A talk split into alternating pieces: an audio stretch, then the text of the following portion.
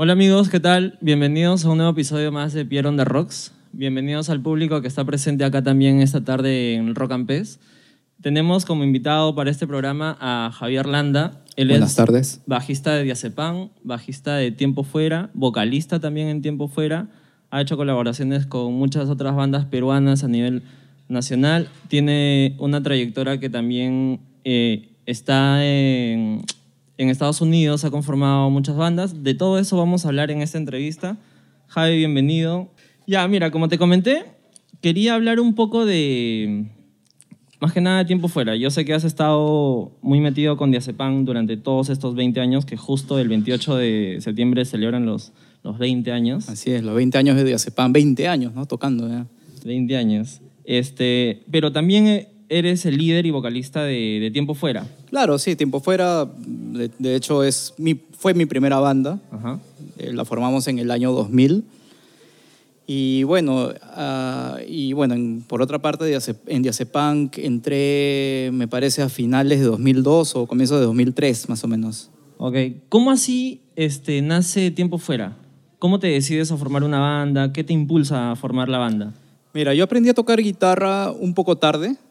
O sea, creo que estaba en cuarto de secundaria.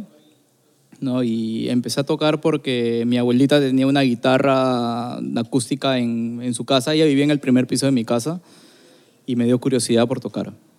Entonces, este, mi abuelita formaba parte de la, de la parroquia, cosas así. Ok. Y por ella empecé a ir ahí porque en verdad quería aprender a tocar. O sea, empecé a aprender con chicos que iban a la parroquia y toda la vaina. De hecho, es una historia que nadie sabe. Ya, no, corta. No, mentira. Ya, y nada, de ahí este... mm, En verdad aprendí rápido, aprendí a tocar rápido, no me costó mucho, o sea, yo, yo he intentado eh, enseñar a gente a tocar y a veces no, no la chuntan, pues, o sea, no, Igual que yo, ¿ah? Por, Yo más que, he- por más que intentan, la mano no se tiene... Hasta he ido a clases y hasta ahora nada. No va nada, pero no sé, por alguna razón no, no se me hizo difícil tocar. Y este mm, nada, ahí este, me empezaron a salir mis primeros mis primeras cancioncitas, este tenía dos amigos que eran guitarristas, no tocaban en bandas, pero Ok. eran sabían tocar y empecé a parar con ellos, empecé a aprender. En el colegio, eh, te juro que para- más o menos dos años paraba con mi guitarra a todos lados. Hasta al, al colegio iba con mi guitarra, al parque, a la casa de mis abuelos, todo. No me despegaba como dos años. ¿no? Y, y me acuerdo que en los recreos nos, nos, nos quedábamos tocando con... Tenía dos amigos del colegio que también tocaban, pero era como que... Les gustaba tocar, pero no como que ir más allá, pues, ¿no? Entonces, con estos dos amigos fue que inicias Tiempo Fuera. No, no, no, no. ¿No? Ese, es, ese es- antes de tiempo Ah, fuera. ok. Claro, ese es como un preámbulo. Ajá. Entonces, me acuerdo que terminé el colegio, empecé el instituto y, y me acuerdo que un vecino mío, que vivía justo al costado de mi casa, me dijo, como siempre me veía tocando, me dijo, oye, acabo de conocer un chico que toca batería en, de acá a dos cuadras, una cosa así. Ok.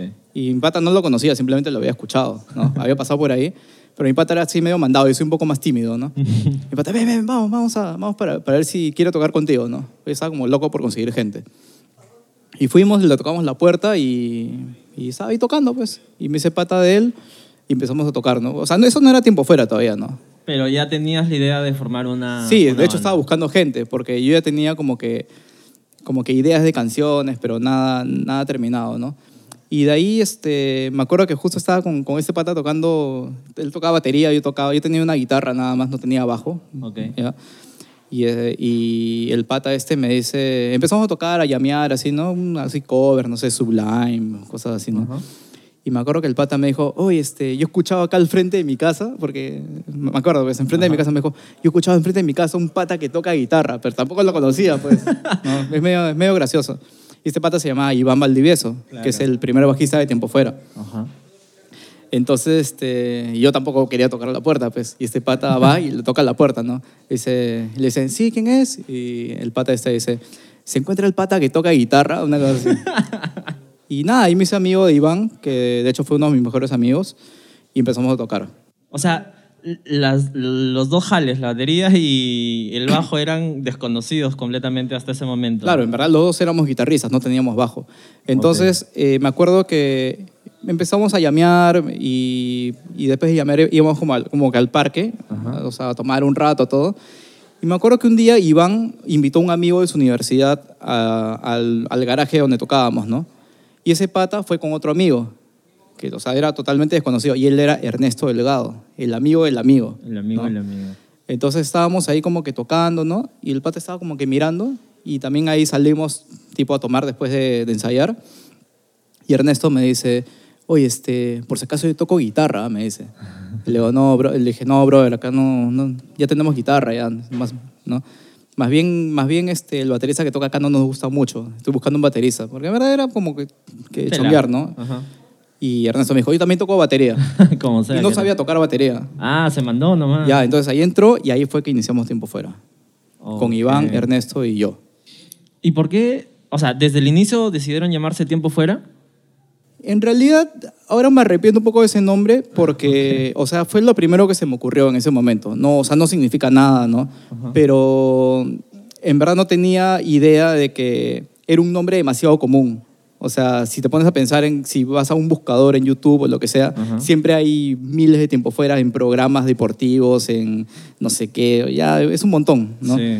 Entonces, por eso fue la razón que más o menos desde, desde el primer disco lo puse tiempo fuera junto, Claro, y en para que, para que se diferencie un poco. Entonces, si alguien entra a un buscador eh, en YouTube y pone junto, Sale más, más te aparece, te aparece arriba tiempo fuera banda, pues, ¿no? Claro. O sea, en verdad la banda se llama Tiempo Fuera Todo Junto. Este, cuando ustedes inician, ¿empiezan tocando covers o ya empiezan trabajando en los temas que ya tenías No, en mente? Nunca hemos tocado covers. Ah, Nunca han tocado No, o sea, sí lo hacíamos con cuando no estaba Ernesto, Ajá. que era simplemente por llamear y cosas así, ¿no? Pero como te digo, entró Ernesto y ahí fue tiempo fuera. O sea, ahí se forma tiempo fuera. Y empiezan con las canciones que ya tenías en mente. Eh, sí, sí, yo tenía ya canciones que estaba como que avanzando, tenía un par, ¿no? ¿Cuál fue la primera canción que escribiste? Eso sí, eso sí me acuerdo. La primera canción que escribí se llamaba Esperanzas Muertas, que es, en verdad es una canción que creo que jamás la hemos tocado en vivo, pero está en el primer disco. Ujú. Está en el primer disco. ¿Y por qué nunca la han tocado en vivo? No me gusta, no me gusta, no. ¿Para nada? No, no, no me gusta, para nada. ¿Y nunca te la han pedido? ¿Nunca te he dicho? No, jamás. "Ay"? No, jamás. No es como otras canciones que a veces no piden, Ajá. tipo, no sé, en, en Tiempo Fuera piden viejos tiempos. Tampoco la tocamos mucho. Ah, ok. Entonces empezaron con esta canción. Y luego eh, empezaron a, me imagino que empezaron a consolidarse como banda y para ello, hasta que se consoliden, han tenido que atravesar todas las influencias. ¿Cuáles, cuáles han sido sus principales influencias? Pues eso sí depende, ¿no? Depende el año, el disco, ¿no? Porque, mm, de hecho, los gustos van cambiando también. Para el inicio, para el tiempo fuera. O sea, ahorita yo no haría un disco parecido al primero, pues, ¿no? ¿No, Nika? No, Nika. Pero, de hecho, en el primer disco fue una época que me pegué mucho con Suicide Machines, con MSPX, con NoFX, con Slick Shoes, ¿no? bandas netamente punk californiano. Sí, y se siente, ¿no? O sea, yo cuando, como te comentaba, yo cuando escuché todo el primer disco, dije, oye, esta, este, este disco tiene una onda a la banda nacional llamada Hazme Reír. Entonces, por ahí como que dije, oye, tal vez este, tienen esa influencia. Bueno, en esa época muchas de estas bandas estaban influenciadas por, por todas estas bandas de punk californiano, ¿no? Bueno, también este... Bueno, en esa época en verdad no sabíamos tocar nosotros. Nosotros, nosotros hemos aprendido en el camino, o sea, dándole y dándole sin rendirnos, ¿no? Porque e- es raro, porque en esa época eres chivolo, escuchas tu material y dices, ¡ay, qué chévere, ¿no? Bravazo. Pero ahora lo escucho y no lo puedo escuchar. Mira, eh, me imagino que ya cuando ustedes empezaron a, a mejorar, a sacar mejores los temas, dijeron ya, estos temas vamos a grabarlos. ¿Cuándo nace y cómo nace tu primer demo? ¿Qué canciones la conformaban? El primer demo eh, eh, lo conforman las canciones Solo sé, Otra oportunidad, Tú y El final. Ok. ¿no? Me ac- Yo recuerdo que cuando grabamos las tres primeras canciones éramos todavía un trío. Y de ahí justo entró, justo entró un guitarrista que se llama Piero Maldonado. Y con él grabamos la cuarta canción, que se llama El final. Y Ok. con eso quedó tiempo fuera como, como cuatro integrantes. ¿Y ese, ese demo se comercializó? ¿Lo publicaste? Eh, ese demo nos ayudó bastante, aunque no Ajá. creas, porque lo sacamos en CD, o sea, pero en CD con fotocopias, ¿ah? Me acuerdo Ok. que yo quemaba los Con discos en mi. Claro, yo quemaba los discos en mi computadora y, y me iba como que a la imprenta de, de la esquina que me daban fotocopias así de, de la portada. Y me acuerdo que con, con ese, ese disco lo sacamos la primera vez cuando nos invitaron a un concierto de Dale Vuelta en, en el Bertelo. Ah, man, ya. En el Bertelo y ahí lo comercializamos al principio. O sea, ¿lo, lo regalaban o lo vendían? No, Decían, lo "Ah, regalábamos. estar-". Lo Ah, regalábamos. Y ahí me acuerdo que me hice amigo de los Resaca, de los de Acepán. Me empezaron, nos empezaron a invitar al Florentino, a todas esas tocadas y ahí, no sé, creo que lo vendíamos a dos soles, tres soles, no me acuerdo bien. Ok. Este, tengo una pregunta que siempre me ha inquietado. Tú cuando empezaste tiempo fuera y así como me dices, tú eras el guitarrista, Sí. pero luego tuviste que pasar a, a bajista. ¿Cómo se da esta transición? ¿Por qué? Mira, para ese es un dato que pocos saben. Yo era guitarrista de tiempo fuera porque me parece, a mí me gustaba más el bajo, para serte Ok. sincero, pero se me hacía un poco dificultoso cantar bajo, no, eh, perdón, tocar bajo y cantar. Ah. Me parecía más sencillo tocar guitarra y cantar. Ok. Pero, o sea, de ahí cuando seguía siendo guitarrista de tiempo fuera, empecé con Diazepunk como bajista. Ok. O sea, ya, te- ya estaba teniendo actividad de bajista, ya como bajista, bajista, pues, ¿no? Ok. Y de ahí ya en un momento, bueno, Iván sale y, y no quisimos bu- buscar bajista, yo toqué nomás. Ah, tú, ah, fue automático. O sea, Sí, sí. no fue como que, ah, so, este, nos falta un bajista y No, tengo no, que hacer. no, porque de hecho ya tenía más actividad, ya sabía tocar mejor también. Ah, ya, y entonces, pero sí, siempre fuiste el vocalista. De tiempo fuera sí. Aunque me la pasé buscando vocalista en el, al principio. ¿ah? Sí, ¿no? Eso Sí, yo no es- quería cantar. ¿Por qué? Porque, bueno, hasta no cantaba bien en esa época. O sea, si escuchas mi primer disco con, con, aho- con lo de ahora, hay una diferencia abismal. Sí, sí, de todas maneras. Pero, o sea, no es que tú dijiste, ya voy a hacer la, la banda y yo voy a ser el vocalista y... No, yo no quería, yo no quería cantar. Ah, ok. Yo no quería cantar para nada. Pasaron como, creo que pasaron dos personas por ahí. Y ninguno te no, convenció. No, ni una me convenció. Cuando sale, ¿Cuándo sale el tiempo fuera? ¿El 2002 2003? El disco Tiempo Fuera, El disco, eh, ajá. el 2003. 2003. O sea, en verdad sale como diciembre de 2002. Diciembre, enero de 2003. Es como es casi 2003. Ok. Y luego en el 2004, por acá tengo anotado que graban las canciones Regalo, Nada Perfecto y Emociones. Sí, fueron, eh, fuimos a grabar, me acuerdo, al estudio de Baric, Ajá. pero las grabamos porque queríamos ir como que precalentando, ¿no? Y esas canciones nunca salieron. O sea, sí, están en el Nunca es Tarde, están en el Nunca es tarde. pero fueron regrabadas para, para el Nunca es Tarde. Ah, ok. O sea, en- ah, ya, entonces debo entender que esta info la leí en un momento donde no antes del Nunca es tarde. Sí, fueron unas maquetas, las primeras maquetas que tuvimos del Nunca es Tarde. Ok. Este, el, el Nunca es tarde tiene un salto ya de, de sonidos y de melodías, de voz, a comparación del tiempo fuera, ¿no? Sí, porque fíjate que en el, en el tiempo fuera no sabíamos cómo hacer armonías de voces. Sí. ¿no? Por más que todavía sigo cantando mal en el Nunca es Tarde, suena mejor que el primero. Suena Sí, mejor que el primero. Suena más, más compacto, o sea, ya tienen más aterrizado lo que es el punk melódico también. Sí. ¿Qué canción fue la que más te gustó componer de este disco, del, del Nunca es tarde? Mi canción favorita del Nunca es Tarde es Nada es Perfecto. Ok. Nada es perfecto. También gracias por existir. Por más que sea una canción que la piden y sea como que la más conocida. Me gusta bastante esa canción. Me gusta tocar esa canción. Y espero que todo sea como antes también. Es una canción bonita. Sí. Eh, todas las canciones de tiempo fuera, a diferencia tal vez de toda esta camada chiquipán que nació en...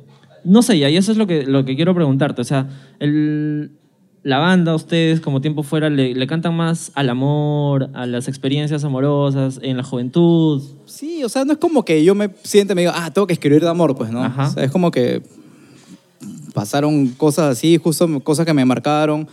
No, no todas mis canciones son cosas que me han pasado tampoco. A veces puedo inventar cosas. Hay muchas cosas que me han pasado, ¿no? También. Nada es perfecto también fue algo que me pasó que una época que estuve un poco deprimido porque estaba muy metido en la música, este, no quería buscar trabajo, ¿me entiendes? Tenía problemas con mis padres, ¿no? Claro, Y- los problemas existenciales Claro, en esa edad, ¿no? Eso, de eso trata Nada es Perfecto también. Ok, entonces a raíz de este disco ya el Nunca es tarde como que se consolidan en la escena limeña, ya empiezan a llegar a, a festivales, a conciertos un poco más grandes. ¿Cuál fue el primer concierto donde ustedes dijeron, puta, qué paja, nunca pensé o pensamos estar acá? De hecho, fue el, el Rock en el Parque, en el Museo de la Nación. Ok, ¿eso cuándo fue? Mm, Debe haber sido 2005. No sé, fue un año muy bueno para nosotros, por más que todavía no sonábamos como una banda totalmente cuajada, porque yo la escucho ahorita y no, no, no me convence. Si hubiera yo sido público en esa época, de hecho, no, no hubiera comprado lo que yo estaba tocando, ¿no? Pero bueno, era la época, pues, ¿no? Era la época. Creo que a la gente no le importaba mucho en esa época, a diferencia de ahora. No, este, fue un año muy bueno para nosotros. Eh, sacamos justo un año antes el Nunca es tarde. Eh, nos incluyeron en, en Jamming en esa época Ah, también. Ah, claro, sí, sí. Nos incluyeron en Jamming. Eh, nos llamaron para Rock en el Parque. Y aparte, para Rock en el Parque, fue un Rock en el Parque que sacaron un disco recopilatorio con las bandas que tocaban. Y ahí fue que incluyeron Gracias por Existir. Y fue ahí, ahí fue el momento en que se dio a conocer esa canción, prácticamente. Y aparte que sacaron un DVD de ese Rock en el Parque, donde también salimos tocando Gracias por Existir, ¿no? Y fue como que un boom para nosotros, ¿no? Claro, fue un buen empujón. El rock en el parque se hace extrañar, ¿no? Incluso algunos más, unos fans acérrimos de la escena chiquipán, podría decirse, lo piden hasta ahora. Y, y- y ya no, no, no se sabe nada más de eso. ¿Cuál fue el, el concierto que más te gustó de toda, de toda esta época, después del Nunca es tarde? Es, o sea, en realidad, mi- o sea, hasta ahora, hasta la fecha de hoy, o en esa época. En esa época.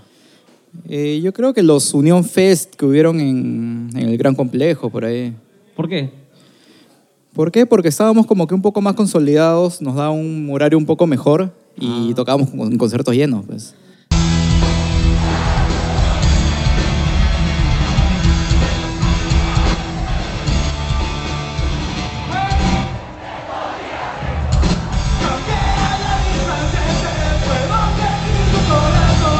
¿A qué hora era un horario mejor para ustedes? Bueno, en esa época, Tiempo Fue era una, era una banda que tocaba en promedios entre 6 y 7, 6 de la noche, o 7, 6 y 7, más o menos. Ok, casi llegando ya al horario un poco antes de estelar, ¿no? oscurecer, sí. Chévere. Entonces, eh, eh, la banda ya estaba participando en, en festivales, ya tenían conciertos, ya tenían un nombre en la, en la escena limeña, pero se- en el 2009 se separa. ¿Por qué se separa? Mira, justo antes de separarnos, nosotros estábamos ya produciendo el tercer disco. Yo tenía como 14 canciones, 13 o 14 canciones, y habíamos entrado a, a preproducir con, con el estudio El Imperio, ¿me acuerdo? Ya estábamos ya en, en maquetas y toda la cosa. Pero no, o sea, nosotros no nos separamos cuando yo me fui. Simplemente creo que nos desgast- hubo un desgaste de banda. O sea, nos dejamos de ver y, y- y tocar sin decir nada. Ah, sí, o Sí. sea, no fue como que se pelearon o No, algo no, por no. el estilo. Es como que creo que hubo un desgaste, nos cansamos y simplemente dejamos de, de- de ensayar, de tocar y, y se dio de la nada. Y eso fue hasta un año antes de yo irme de viaje. ¿no? Ok, ¿cuándo te vas de viaje? ¿El 2000? Me voy en marzo de 2010. ¿Y por qué te vas? Me voy porque eh, se podría decir que, de hecho, yo me metí mucho a, a la música, estaba súper metido. Era como que, prácticamente era como que mi trabajo era mi hobby y, y música era mi, O sea, ya te habías mi prioridad. Sí, era mi prioridad. Y de hecho, creo que sentí, sentí como que ya había llegado a un techo, pues, ¿no? O sea, de hecho, estaba activo con DC Punk. Y era como que, no sé, creo que me desgastó el estar todos los fines de semana en el, gra- en el Gran Complejo, en el Guaralino y... Ya era tu segunda Es como, casa. es como que sentí un techo, ¿no? Ya de acá no... Prácticamente, me, o sea, es como decir, me rendí, ¿no? O sea, según, para ti es como que llegaste al- a la cúspide y ya no podías seguir creciendo, por Sí. así decirlo. Me sentí así, de todas maneras. Ok, entonces tú por esta necesidad sales a Estados Unidos. Lo que pasa es que yo tengo una hermana que vive allá. Ok. Entonces tenía un poco la facilidad de llegar a una casa, tener donde estar. Eh, mi cuñado tenía una empresa allá, que, o sea, de hecho yo llegaba y tenía un trabajo fijo, tenía, tenía Claro. donde dormir, ¿no? Y yo, dije, yo en ese momento pensé, o sea, me tengo que sacar ese clavo de, de tocar en los Estados Unidos, que era, que en esa época ya- yo alucinaba que era el mercado más grande de música. Bueno, tal vez lo es, pues, ¿no? Pero no es fácil, no es fácil tocar allá. Claro. Entonces tú tomas la decisión de irte ya teniendo... ¿Y fue así? Dijiste un día, O me sea, voy... es que lo que pasa es que lo tenía que intentar. O sea, no iba a poder, no iba a poder, o sea, tipo morir si Ajá. no lo había intentado allá.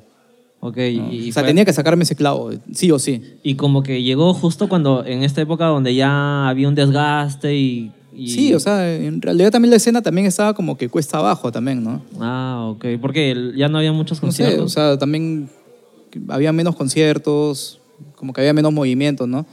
Creo que, bueno, yo siempre he estado pendiente de la escena mientras estaba de viaje y creo que todo se reactivó como que dos años después, ¿no? Ok. Entonces tú llegas a Estados Unidos con tu hermana y, y ¿cuál fue tu primera movida para, para decir, bueno, ya estoy acá, hagamos música en Estados Unidos? ¿Qué es lo primero que haces? ¿Sabes? Me, me la pasé buscando todos los días este, avisos por internet de gente que buscaba integrantes de bandas. Ok. Y estuve inactivo seis meses. Hasta que una banda que se llama Chut, C-H-U-T-E, Ajá.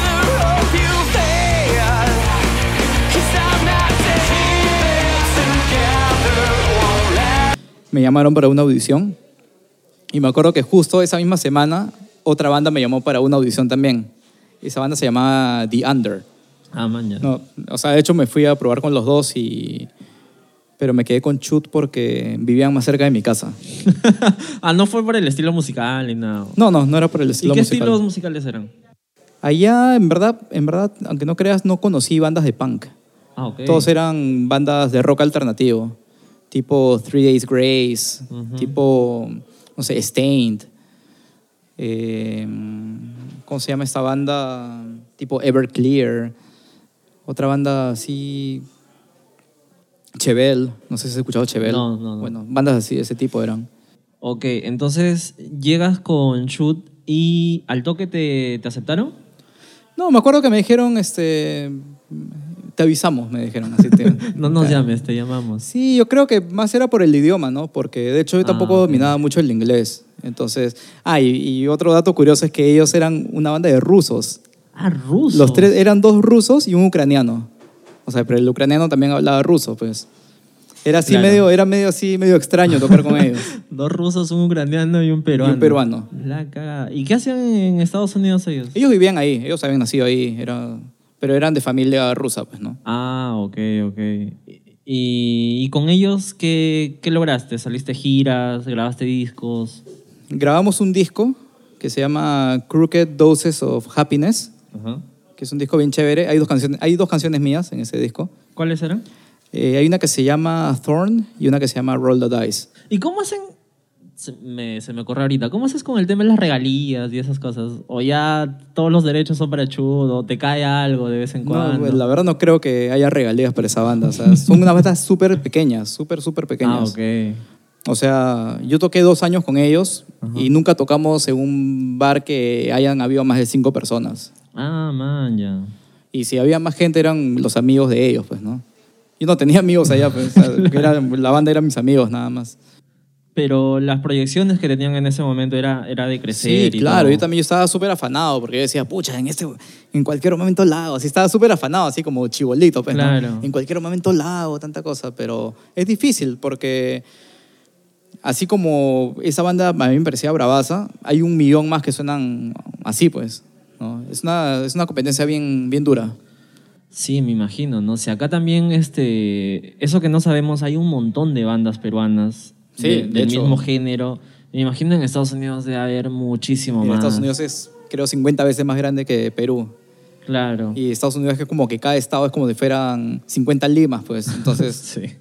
Era enorme. Algo que yo, que yo leí eh, en la investigación que hice fue que las bandas allá manejaban todo su, su- un equipo, o sea, cada banda que participaba tal vez en un mini festival, en un festival, manejaban sus propios equipos. Sí, eso, eso lo he vivido yo. Yo he tenido eh, noches en que he tocado en un bar, así tipo, así, te digo, te digo máximo 10 personas, ¿ah? Ajá. Y tocábamos cuatro bandas. Y todas las bandas llevaban su batería, sus amplificadores y todo. Ah, su madre. Yo tengo justo una foto que la puse en Instagram, que hay como, o sea, está en el escenario y todo está en cola. Terminaba uno, sacaba sus cosas y, se- y estaban todos los amplificadores atrás, ¿no? Ala, oye, debería haber sido un parto hacer todo el cambio de escenario. Claro, yo, yo cuando, yo cuando les, les contaba a mis amigos que en Perú no, no existe No, no eso existe, porque claro. contratas una empresa que te ponga la- el backline y Ajá. los amplificadores, todo, Y todo. no lo pueden creer. ¿Qué, de verdad?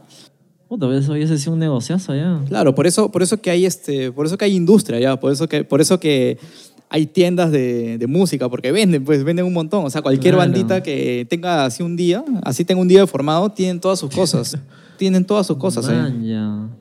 Yo también me movía con mi amplificador de bajo, con mi, con mi cabezal y todo. Con todo. Todo. Y como banda, ustedes se trasladaban en, en una van, algo, ya tenían todo su. No teníamos van, pero era como que cada vez que tocábamos no podíamos ir en un carro, pues todos Claro. iban en su carro aparte y con sus cosas, pues no Ah, tenía que llevar su amplificador y todo. madre. Y allá las, las- los sitios no son cerca.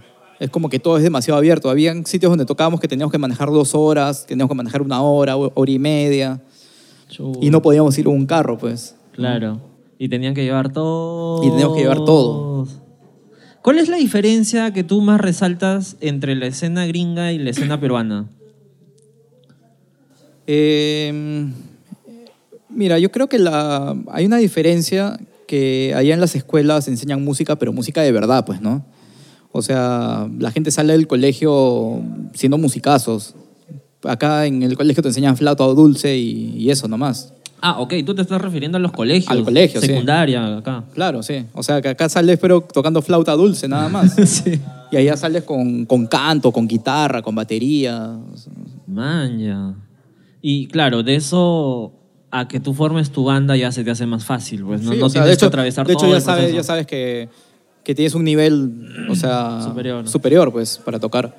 Claro, y ahí te preocupas ya de otras cosas, de que suenes bien, no de que empieces a sonar. Ajá.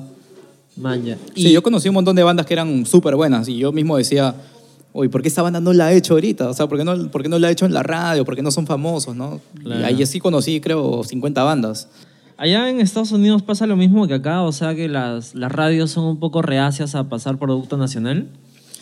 Mira, con mi experiencia, nada más eh, había un programa de radio que se llamaba 98 Rock, que es 98 Rock, ¿ya? que nada más pasaban bandas, o sea, bandas locales, domingo de 8 a 9, nada más. Era igual, así como acá, pues creo que Oa- Oasis pasa Ajá. de domingo en la mañana a una hora. Sí. Igual es allá. Ah, man, o sea, no es tanta la diferencia. No sé si en otros industria. estados sea diferente, pero donde yo estaba, que era en Washington, D.C., Ujú. sí, o sea, había un programa que nada más pasaba bandas locales domingo de 8 de la noche a 9 y nada más. Y, y su, y su programación, aunque no creas, no era tan, tan distinta a la de acá. O sea, una de las bandas que más sonaba era Nirvana, o sea, en la radio. Chucha, o sea, todos los países padecen de este... Sí, pero bueno, también pasaban bastantes bandas nuevas, pero eran las nuevas que están con disqueras, pues, ¿no? O sea, no, no es cualquier banda. Claro. O sea, ahí te pasaban pues Cage the Elephant, Foster the People, pasaban Rise Against, pero eran bandas que están amarradas con disqueras grandes. Claro, las disqueras ya hacen todo el trabajo de pie. Claro, esa es su chamba, pues, ¿no? Claro. ¿Cuánto tiempo estuviste allá en Estados Unidos, me dijiste? En seis años. Seis años. ¿Y en estos seis años siempre estuviste en Shoot? No, no, no. Estuve dos años en Chut. Estuve un año en, en otra banda que se llama Chemical Red. Como año y medio, creo. Y creo que mis dos últimos años estuve en una banda que se llamaba Violence in Vanity. De estas tres bandas, ¿cuál fue la que más te gustó, más, más contento con tu trabajo te sentiste? Con la última. Porque, aunque no creas, era, fue la banda que más me sacó de mi zona de confort. ¿Por qué? Porque era complicadísima de tocar. ¿no? O sea, era complicada, era paja. Era paja. ¿Qué, qué estilo? Este, era rock alternativo. Ah, ok. No, Y- pero era, eran estructuras bien complicadas. Me costaba, me costaba mucho trabajo aprenderme las canciones. Ah, chucha. O sea, claro, me imagino que en Chut ya como que habías desarrollado una técnica, ya te sabías los acordes y llegas a esta banda y te saca totalmente de tu zona de confort. Claro, bueno, de ahí pasé a Chemical Red, que duramos poco porque había problemas de alcoholismo con el cantante. típico, típico de un americano. Ah, ok. Ahí fue que la banda, sí, eh, sí, una cosa así más o menos. Y de ahí es- entro a Chemical, a, a Violence in Vanity, que eran patas de los Chemical Red. Eran, eran más o menos bien, bien Ah, patas. Y, ahí te vieron y te Claro, por, por ellos entré ahí. Y nada, había un guitarrista que se llama Jeff, Jeff Lane, que es uno de los guitarristas que más respeto en el mundo, que era el compositor de esa banda, es bien capo. Bacán. Este, ¿Cómo así empiezas a pensar nuevamente en Perú? En Perú porque mm, sentí que era, o sea, no, no, no es porque, porque sea un cobarde, ¿no? En esa, esa palabra, pero sí sentí que era demasiado, demasiado difícil hacer, hacerla en música en Estados Unidos. Okay. ¿Por qué? Porque pasé por unas bandas súper pajas y conocí, o sea, no era en, en mi, en mi experiencia propia, sino también experiencia de otras bandas. Conocí más de 50 bandas que eran malditas, que eran bravasas y ni uno de ellos la hacía. ¿Entiendes? Entonces ahí como que Entonces como que, dijiste, pucha, está "Chucha". bien, está bien difícil esto. Ellos está bien difícil. Y no era por solamente mi banda, sino por otras, otras bandas que había visto yo también. Entonces, ¿empezaste a extrañar nuevamente tal vez esto, la movida peruana? ¿O fue netamente el hecho de que, pucha, acá como que la tengo más tranca y como que ya gané experiencia y puedo volver a Perú y la hago en Perú? No, mira, o sea, tampoco ha sido, tampoco fue una cosa de que me regreso porque quiero tocar, o sea, tampoco Ajá. no ha sido todo el motivo, o sea, Ah, ok, ok. o sea, también de hecho está la familia, están, mi- Claro. están mis padres, está, tenía este, bueno, tengo un, un padre que tiene un negocio que también me ofreció, siempre me ofrecía trabajar con él, ¿no? Y este, y bueno, ¿en qué me quedé? Ya me, ya me, ya me, ya me mareé un poquito. Eh, en tu retorno, o sea, ¿por qué, ¿por qué empiezas a pensar en volver? Ya, porque en sí también me había aburrido el país. O sea, no fue solamente musical, ¿no? que, que quede claro eso, ¿no? Es como que me se- sentí una vida que era muy monótona. O sea, más me, más me pasaba el tiempo, en mis tiempos libres más me la pasaba en, en videoconferencia, pues con, con amigos, con mis padres. Ah, O sea, más estaba, más estaba atado a este país. Entonces, Se extrañaba mucho, extrañaba mucho la comida, lo- los amigos. Este, tenía pues una banda que, que yo creo que, como Diazepunk, te, te digo por, exactamente por Diazepunk, que yo creo que, que lo que ha logrado Diazepunk es probablemente un sueño para cualquier músico. sí. ¿Tú cuando te fuiste para Estados Unidos, ya cuánto tiempo estabas en Diazepam? Yo estuve desde el 2003 hasta el 2010, o sea, siete años. Siete años. Y, y ya en Estados Unidos vuelves, ya, o sea, ya se te da toda esta, todas estas interrogantes que acá no la, o, o sea, es difícil, tengo allá a mi papá, tengo más oportunidades, vuelvo. Claro, o sea, una, un- como que un punto de quiebre también, que también tiene que ver un poco, es que justo también se da la reunión de Decepam para el vivo por el Rock 6. Para el 6. Sí. ok. Tuvimos un show reunión Ajá.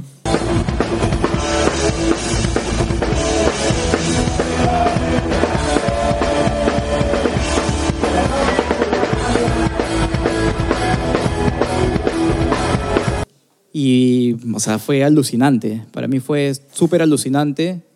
Eh, yo más o menos siempre también conocía mucho público de lo que había y siento que hubo como un, cam- un cambio generacional, porque ya yo no conocía a- del público, no, no sabía quién- quiénes eran. Claro. Había un, había un cambio generacional.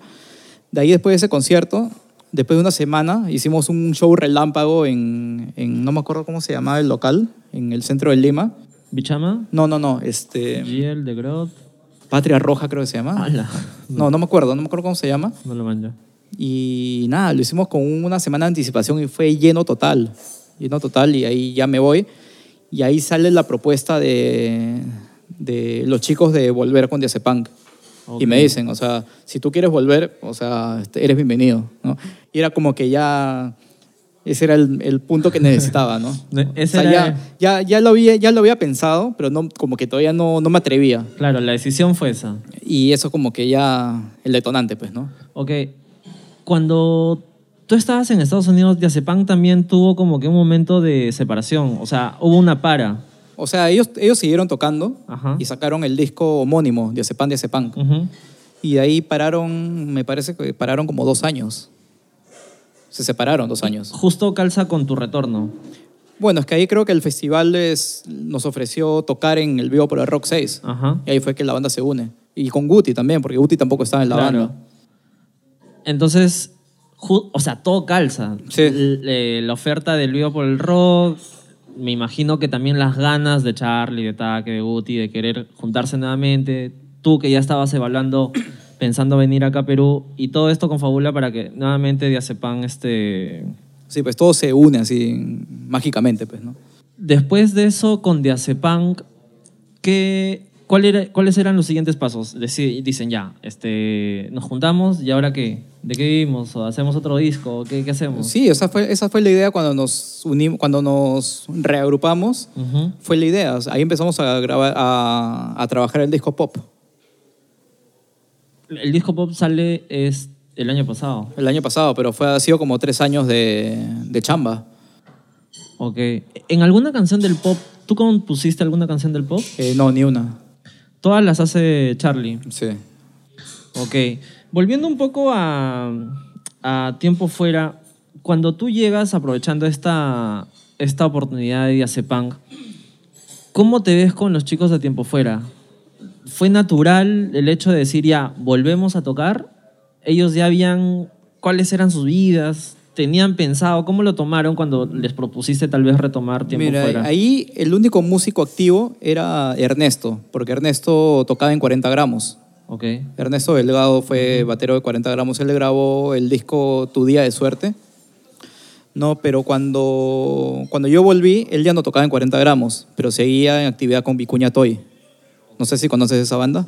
No. Ya bueno, él seguía, o sea, era un músico en actividad, pues no.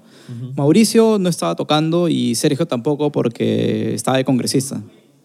¿Ah, sí? Sí, con Sergio Tejada. Ah, maña. Ya, y nada, les, ofrecí- les, les propuse también volver, ¿no? Eh, ahí también viene un, un tema un poco polémico porque, de hecho, yo sabía que no empezábamos de cero. O sea, ya teníamos como que un, algo un poco armado, ¿no? La banda tenía un poco de nombre. Teníamos una canción que estaba posicionada ya en como que en el mercado con Gracias por existir. Pero ahí viene, ahí viene el tema polémico. pero, pero. Que en todo este tiempo que estuvimos este, inactivos, eh, y como hubo un cambio generacional también, Ajá. toda esta gente pensó que la canción era de 40 gramos. La canción Gracias por existir. Sí, la canción Gracias por ¿Por existir qué, era de 40 gramos. Y entonces fue como que una... mm, Fue, así, ¿no? fue como un, un golpezazo porque empezamos a tocar y la gente no nos conocía. O sea, y empezamos a tocar para conciertos donde había gente como que atrás y se acercaban dos, dos, dos chicos allá adelante. Era, o sea, prácticamente no hemos empezado de cero, pero, pero sí hemos empezado mucho más abajo de lo que, de lo que, debíamos. sí Ah, ok. porque hubo una confusión, la gente pensó que Gracias por Existir era 40 gramos, pero Lucho grabó los coros en, en Gracias por Existir. Ah, ok. Y más o menos la historia de esa canción fue espera, que... espera, espera. La historia de la canción la vamos a tocar un poquito más adelante. ¿Ya? Que me parece muy interesante, pero no, no quiero que te explayes todavía en eso. Llegas a, a, a Perú y en el 2014 graban el Distancias que hoy son nada. Eh, lo grabé en Estados Unidos. Eso te iba a preguntar. ¿Ya lo habías grabado ya? ¿Ya estaba como que todo armado? No, no, o sea, de ahí que toqué... Lo que pasa es que Rock en el Parque nos llamó para un show reunión Ya. en el 2013, que fue por en Los Olivos. No me acuerdo Ajá. si fue Mega Plaza o Plaza Norte, no me acuerdo. Y ya como que estaba otra vez en comunicación con ellos. ¿no? Y yo les ofrecí grabar unos, unos temas, yo desde allá, y que me manden las guitarras desde acá. O sea, yo grabé todo allá, lo grabé con un baterista allá, eso sí, Ah, ya. Y ellos me mandaron las guitarras. Ay, qué paja. ¿Y- ¿No es difícil hacerlo así? ¿O, No, no. ¿O siempre se hace así? Hay gente que trabaja así, creo que hasta Blink 182, Ajá. eh, Tom trabajaba así con Mark.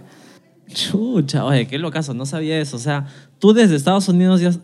Ya, y cuando llegas el disco ya estaba armado, o sea, cuando llegas a Perú el disco ya estaba armado. ¿o Claro, de ahí, de... ahí después, un año después, tuvimos otro show, reunión en, en lo que era, antes Oficina Bar tenía otro nombre, no me acuerdo cómo se llamaba.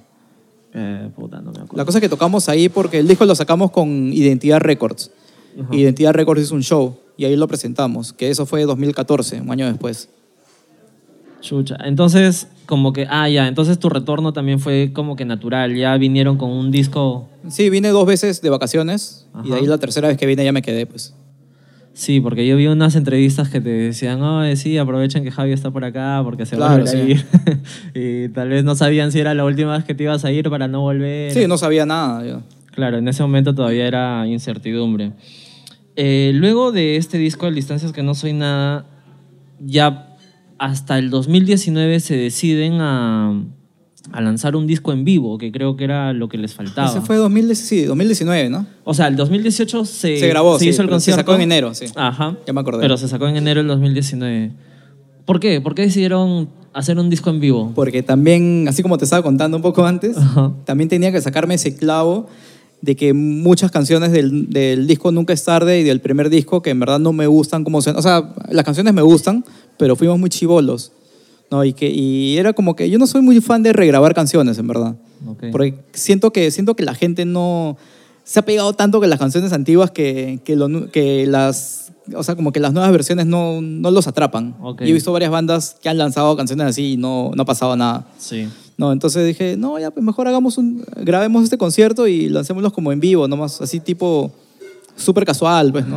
a ver cómo lo aceptan. Sí, de hecho, como, también como te conté, de ese disco mochamos como cuatro canciones por, ya por errores y todas esas cosas, ¿no? Sí. ¿Cuáles eran las canciones me comentabas? Pero hubiera tenido más canciones. Ahí es- eh, se mocharon tres, Mi corazón está lleno de pan rock, 5402 y Inconsciente Negativo. ¿Son canciones que ya no tienen solución o los puedes así lanzar como que escúchenlo si quieren? Total, esto, estos son las canciones que no se sacaron. Este, no, no creo. ¿No? No. ¿Están perdidas totalmente? Sí, porque hubieron eh, hay errores, pues, ¿no? Que ya... pro- Pero igual, pues, ¿no? Profesionalmente ¿no? no es muy llamativo para, para ponerlo en Spotify ni nada de eso. Ah, ok, pero eh, no sé, en un canal en YouTube, caleta. Porque, total, o sea, hay canciones que tal vez uno vuelve a escuchar de- después de mucho tiempo y que lo regraben, tal vez con una nueva intención de hacerlo mejor. Es como que así salga mal, que paja. O sea, creo que yo O sea, lo a mí, tomaría bien. a mí sí me gustan las canciones regrabadas, Ajá. pero siento que la gente no le gusta. Siempre, siempre había un problema con eso, no sé por qué. Sí, puede ser. Nosotros regrabamos la canción 3 porque Ajá. era, era mi, una de mis canciones favoritas del La- Nunca es tarde. también. Pero siento que la gente no... o sea, he visto los comentarios en YouTube y todo, y todos dicen, prefiero la versión antigua. La versión antigua suena horrible, o sea, estoy desafinado, este, no estamos con metrónomo, la batería suena en diferentes velocidades, ¿no? Pero no sé, a la gente le gusta, era... Creo que son los, los más este, reazos al cambio, ¿no? O sea, siempre hay ese tipo de gente que dice, no, puta, lo, lo pasado Pero es fue la mayoría, mejor". ¿no? es ¿Sí? la mayoría, sí. Man, ya. Puta, ya. Será. Algún día me la pasarás ahí, aunque sea por MP3, para escucharla. No, pero está ahí en YouTube, con, le sacamos videoclip todavía, De... a la nueva versión de 3. ¿La nueva versión de 3? Sí. Puta, no la he visto. A investigar, por favor, ¿eh? Ah, madre. Le voy a dejar el link acá en, en la descripción.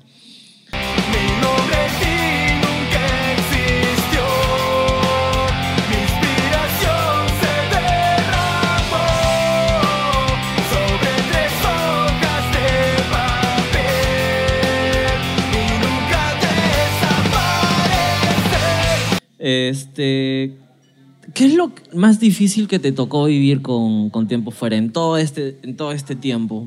Desde el primer disco hasta ahora. Este. eh, no sé, no, no, no creo que difícil, ¿no? o sea, yo creo que cada etapa la he disfrutado. Aparte de esta, de esta etapa donde dijiste, puta, ya, ya me cansé del trajín, creo que no voy a seguir creciendo. Otra parte donde dijiste, no, ya, nunca más con Tiempo Fuera, ya fue ya. No, nunca he pensado en eso, en Nunca. verdad. Y eso que ahorita con Tiempo Fuera no toco, o sea, no estoy metido en los festivales de ahora y todo, y sigo tocando, o sea, yo simplemente disfruto de lo que hago, no, no estoy renegando ni, ni diciendo, ay, ¿por qué no toco? Simplemente toco y, y, y la paso bien. ¿Cómo hacen con el tema de financiamiento de los discos? Porque me imagino que hacer un disco como que lleva una inversión, ¿no? Sí, de todas maneras. ¿Cómo, cómo hacen? ¿Se las agencian? ¿Hay, ¿Hay marcas que los apoyan? Es difícil buscar, eh, encontrar marcas que te apoyen. Normalmente con tiempo fuera, a veces, bueno, mm, lo, lo poco que sacamos en, en un show, a veces lo ahorramos y ponemos un, un poco más para poder grabar, pues, ¿no? Este, no sé si, si sea buenas las comparaciones, pero entre Diazepam y Tiempo Fuera, ¿dónde crees que el camino, por así decirlo, es más viable? ¿A qué te refieres? En cuanto a, a que te guste ese camino. O sea, por ejemplo, no sé, lo que yo pueda pensar, ¿no? Con Tiempo Fuera como que se nos hace difícil porque no hay muchos conciertos, no hay gente que apoya, no hay gente que baja. Y con Diazepam tal vez sí. Sí, pero también te digo una cosa que, o sea, de hecho, yo estoy bien ocupado con Diazepam. Ujú. O sea, eh, y te lo digo, o sea, prácticamente mi prioridad es Diazepam. Ok. No, Diazepam es una banda que está ya bien encaminada, Ujú. o sea, estamos tocando en shows grandes. Sí. Y también esa prácticamente es la razón por qué toco poco con tiempo fuera, ¿no? De hecho, yo sé que podría tocar más, pero, pero lamentablemente no puedo, o sea, no, no, no me da mucho el tiempo para, para poder tocar todos los fines de semana con tiempo fuera, ¿no? Durante todo este tiempo has, este, has hecho varias colaboraciones con otras bandas. ¿Con, ¿Con qué bandas has hecho colaboraciones? Donde hayas tocado bajo, ¿no? He tocado bajo con 40 gramos, Ajá. probablemente unas tres o cuatro veces. Eh, ¿no? ¿Para grabar un disco o en conciertos? No, en disco me acuerdo que colaboré en los coros de la canción Oportunidad, la que se y ahora cada día lo pienso más, pienso más. Ya, esos, esos coros son míos. Y ahora cada día lo pienso más. Ok. Es- Hice esos con 40 gramos y, y he tocado, no sé, como tres o cuatro veces en conciertos, por- apoyando porque el bajista no podía, pues, ¿no? En esa época, Bruno, tocaba Bruno Wong. Ok. Ahora en Diazepam también siempre tocaste el bajo y haces los coros, ¿no? Sí. ¿Siempre tú fuiste solamente los coros o veo que Guti también hace No, algunos- Guti, Guti y Mapache son excelentes coristas. Pero siempre te reconozco más a ti, no sé por qué. Eso sí ¿O no sé. tienes más este, presencia en coros tú solo? no sé, me obligan más a mí a hacer coros. No, mentira. No, me gusta hacer coros, sí me gusta hacer coros. Este, me acuerdo que cuando yo no estuve, cuando yo y cuando Guti y yo no estábamos en Ajá. se encargaba de los coros Mapache. Ah, pero, Mapache. Pero tú sabes que tocar batería y cantar es un poco más, más complicado, ¿no? El mismo Mapache dice, no, tr- traten de hacerlo ustedes, ¿no? Ah, ok. Manja, ¿qué, ¿qué es lo que más te gustó de, de volver con, con Diazepam? ¿Tal vez este Vivo el Rock? ¿El 6? No, porque sí, sí vi, sí vi como que un camino a seguir con Diazepam, o sea, ya había una dirección. O sea, no, no es que, ah, ya vamos a ver qué pasa, ¿no? Ya no eran los, los chivolos de antes que No, se o juntaban sea, para tocar y a ver qué sale. No, te digo, o sea, en, esto, en estos tres años con Diazepam creo que hemos cambiado mucho más que, que toda la época que estuve antes con Diazepam, ¿no? Entre 2013 y 2010, estos tres años hemos cambiado 20 veces más que esa época. Manja. Sí, he visto que tal vez en redes sociales también se han metido más fuerte, su presencia es más, más profesional, por así Sí, decirlo. de todas maneras. porque se nota que hay una parrilla de contenidos, hay este, publicaciones que tanto tú en tus redes sociales, Mapache en sus redes sociales, como que confabulan para que luego salga una publicación en general en Diazepam. Sí, pues de hecho está todo coordinado, ¿no? O sea, se saca algo y dice, oh, ya muchachos, hay que, hay que hacer este, la publicación de esto, movamos esto, ¿no? O sea, hay, un- hay una coordinación de banda ahí. Eso es lo que pocas, o sea, lo que se ve poco en todas las bandas. O sea, no todas las bandas están tomando las redes sociales como su medio principal para, para comunicar Para su- mí las redes sociales son importantísimas. Sí. importantísimas. ¿Quién maneja las redes sociales? O sea, de específicamente. Ahí tenemos un community manager. Ah, ok. Ah, ya contrataron un community Sí, tenemos un manager. community manager, sí. Y él se encarga de decirles sobre qué hacer y todo. Claro, bueno, en coordinación con Charlie, Charlie ya viene con nosotros a... ¿Cómo hacen los cosas, All Access? Eh, ¿Cómo nada. nació esa idea? Uf, Puta, fue chévere. ¿Te llega el pincho mi luz? ¿Me das el pincho tú?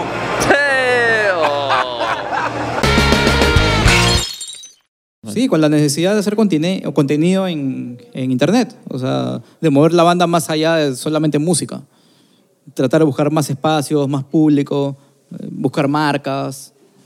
Bravazo. En, en Diazepam, ¿qué ca- ¿en qué canción tú pusiste... Perdón, ¿qué canción tú compusiste en Diazepam? En Diazepunk, la única canción que yo compuse fue El Plan. El plan. Sí. Tengo entendido que de como tú la dejaste, hubo unos arreglos luego por parte de Charlie. Eh, exactamente, la música es totalmente igual. Ok. Me acuerdo que yo la escribí y Probablemente Charlie cambió la letra al 70%, más o menos, Ah, al 70 hasta 80. Pero no, como, como siempre he dicho, no me molesta, o sea, no, normal. Mientras quede no, mejor. o sea, normal. Chévere. Total, él es el que canta, pues también, ¿no? Él- y a mí, y sí, también siempre lo he dicho, Charlie me parece uno de los mejores compositores de, de acá de la escena.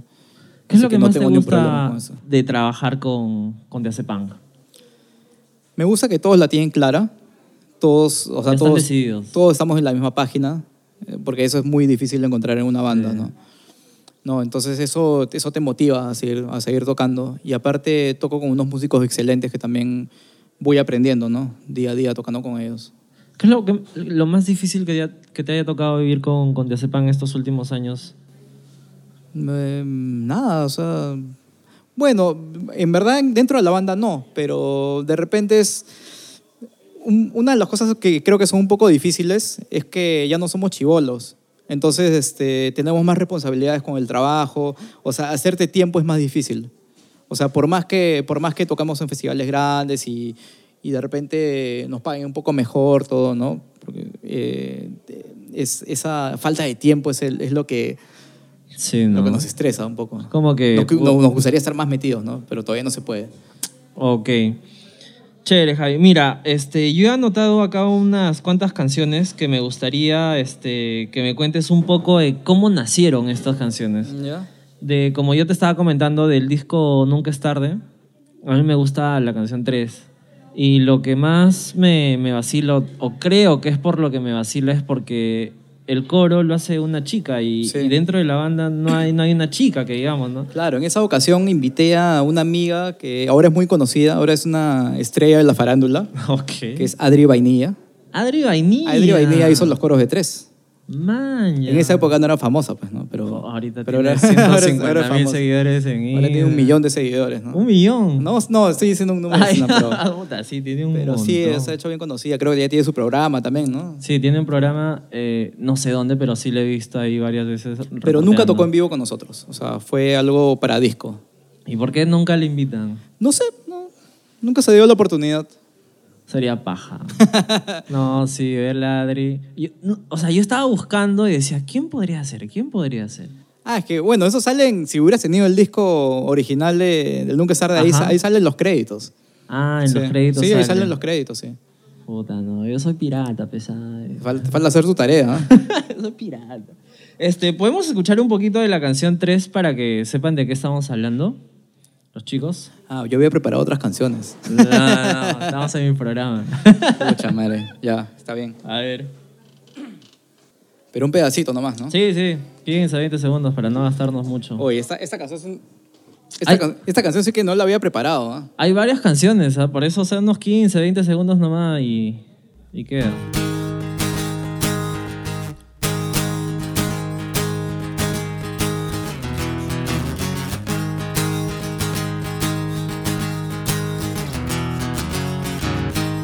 Hace tiempo que no sé nada de ti, ni tampoco de mí. Y cómo dejar el frío de abril, que junto al viento se llevó el amor. Camino sin ver a mi alrededor, ahora todo perdió su valor. Mi nombre en ti nunca existió. Mi inspiración se derramó sobre tres hojas de papel y nunca desaparecer.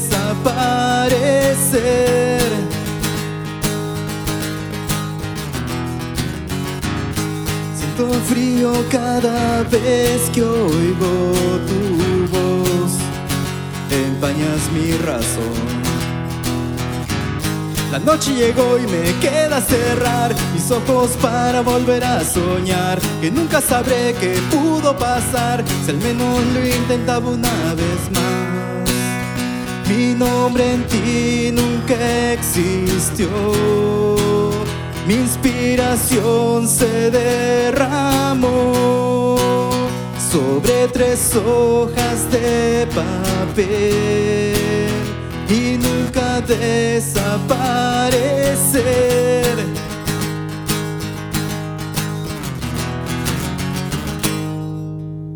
Man, y ahí entraría este Adri. eh, sobre tres horas de. Ahí entra, pues, ¿no? Puta, qué Aunque me hubiera gustado darle un poco más de protagonismo en la, can- en la canción a ella, porque creo que fue un- muy cortito, Sí, ¿no? muy cortito. Yo también cuando este, la escuché por primera vez dije, ya, ahorita entra, ahorita entra en otra. Y, y- Aunque entra la parte final, pero se escucha poco. Hay sí, como un juego de poquito. voces. Ujú. Pero sí, o sea, cayó perfecto. ¿ah? O sea, de, de la primera pasada, la, la canción que más me, me jaló a escuchar nuevamente fue Tres. Man, ya. Sí, para mí fue Es buena chévere. canción, por eso la regrabamos también. Y no salió en el disco en vivo. Está mal.